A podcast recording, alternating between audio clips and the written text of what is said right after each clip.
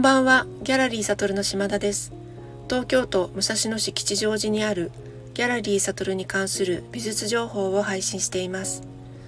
毎週金曜日午後6時にアーティストやギャラリーの活動、美術にまつわる様々なお話をお伝えしています。今日は2024年1月12日。まずは今月のアーティスト情報をお伝えします。渡辺晋さんが2つのグループ展に参加します。一つは作家が作るギャラリーアートトレースギャラリー2022から2025これは現在開催中で1月19日まで12時から19時会期中無休です。両国にあるアートトレースギャラリーで開催中。有志ギャラリーメンバー22名による交流展です。渡辺さんは新作を14点展示しています。もう一つもアートトレースギャラリーで開催されるグループ展。手紙の読み方。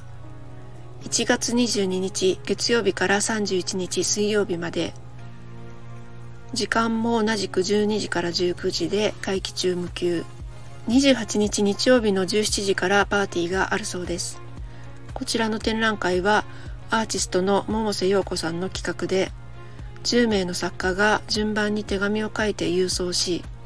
もらった手紙をもとに作品を制作する。展覧会が始まり初めて手紙や作品の全容が明かされるといった内容になっています。会場となっているアートトレースギャラリーは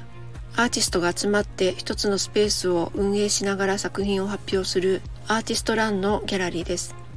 渡辺さんは10期のアーティストとして2年間運営に携わります。2025年1月と2026年1月に個展を開催する予定です。こちらのスペースは天井がとても高く広いスペースと小さいスペースの2つがあってとてもいいスペースです。渡辺さんはサトルでは2003年から6回ほど個展をしていただいてまして作品は複雑な色彩の調和による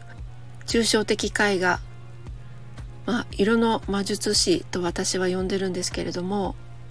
サトルでは実現できないアーティストとの交流から生まれる展覧会や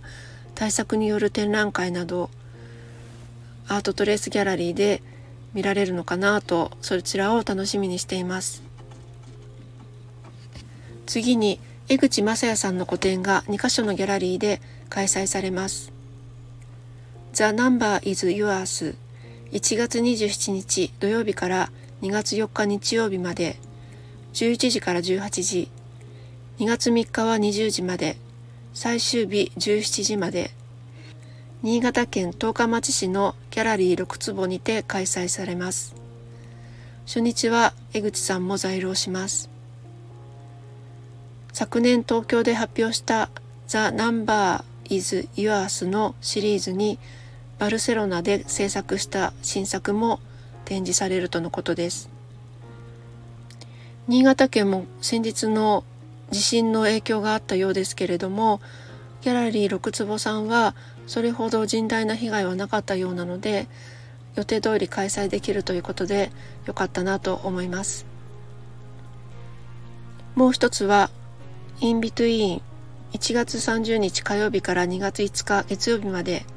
12時から18時会期中無休。東京都港区芝公園の T ギャラリーにて開催されます。初日は作家も在廊します。こちらではバルセロナで制作した未発表作品を展示されるそうです。江口さんはサトルで個展を2005年と2014年に開催されグループ展にも数多く作品を展示していただいています。変形した指示体による絵画作品とも言うべき個性的な作品でスペインのバルセロナを拠点に活動しています。昨年はスペインのギャラリーからアートフェアに出展したり現地での活動も順調のようです。新潟と東京お近くの方はぜひご観覧ください。次に山上悦子さんが恵比寿の工房地下さんで本のグループ展に参加します。アーティスツブックウィーク。本日から21日日曜日まで12時から19時。日曜日と祝日は18時まで。最終日は17時まで。月曜日と火曜日が休労です。山上さんは水彩画10点を本にしたものを展示しています。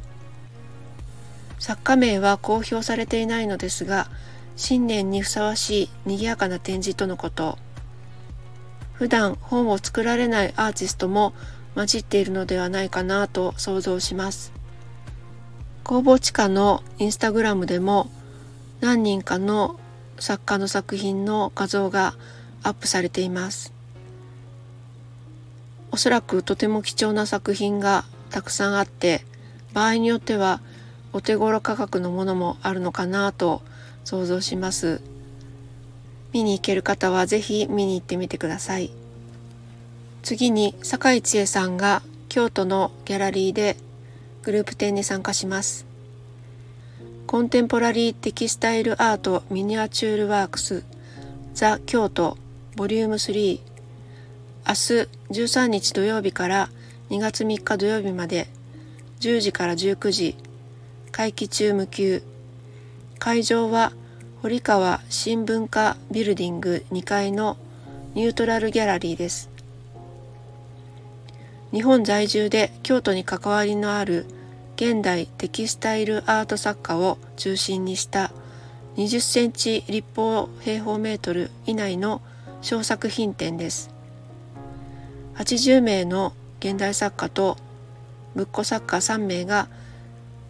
参加しています。会期中はワークショップがあります。1月14日がタッフル制作、1月21日指で折る紐制作。1月27日と28日ノッティングダスター。小さな畑のワークショップです。サイトの写真を見るととってもカラフルで楽しそうです。の事前予約制で先着順ということですのでリンクを貼っておきます。坂井千恵さんはテキスタイルファイバーアートのアーティストで2012年2016年2019年に個展をしていただいています。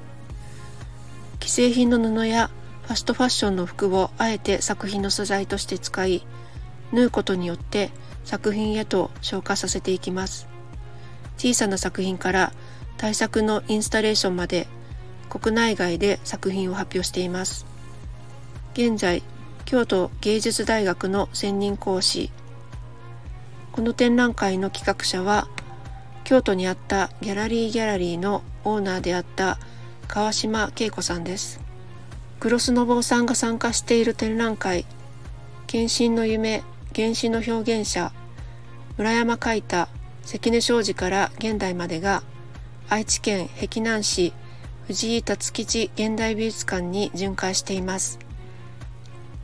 会期は1月5日金曜日から2月25日日曜日まで10時から17時入場は16時30分まで巡回はこの美術館が最後のようです。まだご覧になってない方はぜひご覧ください。さて今日は美術鑑賞をもっと楽しもうサインのお話をしたいと思います。今日は第1回目ですので鑑賞という言葉について考えてみたいと思います。鑑賞という漢字熟語は2つあるって皆さんご存知だと思うんですけれども一つは右側に見るという漢字が入っている鑑賞参観日の鑑賞ですね。でもう一つは金辺に監督の監って書いて鑑賞この2つがありますよね。意味の違いを調べてみますと見るという漢字の入っている鑑賞の方は見て味わい楽しむこと動植物や景色など自然のものについて用いる単に見るというだけでなくプラスして楽しんだという意味を伝える際に使われると書いてありました金編に監督の観の鑑賞の方は芸術作品などの視覚あるいは聴覚を通して自己の中に受け入れ深く味わうことである。芸術作品などは何らかの意図を込めて作られています。そのため単に目や耳で見聞きするのみでなくその意図を理解しようとしたり見定めたりすることが重要です。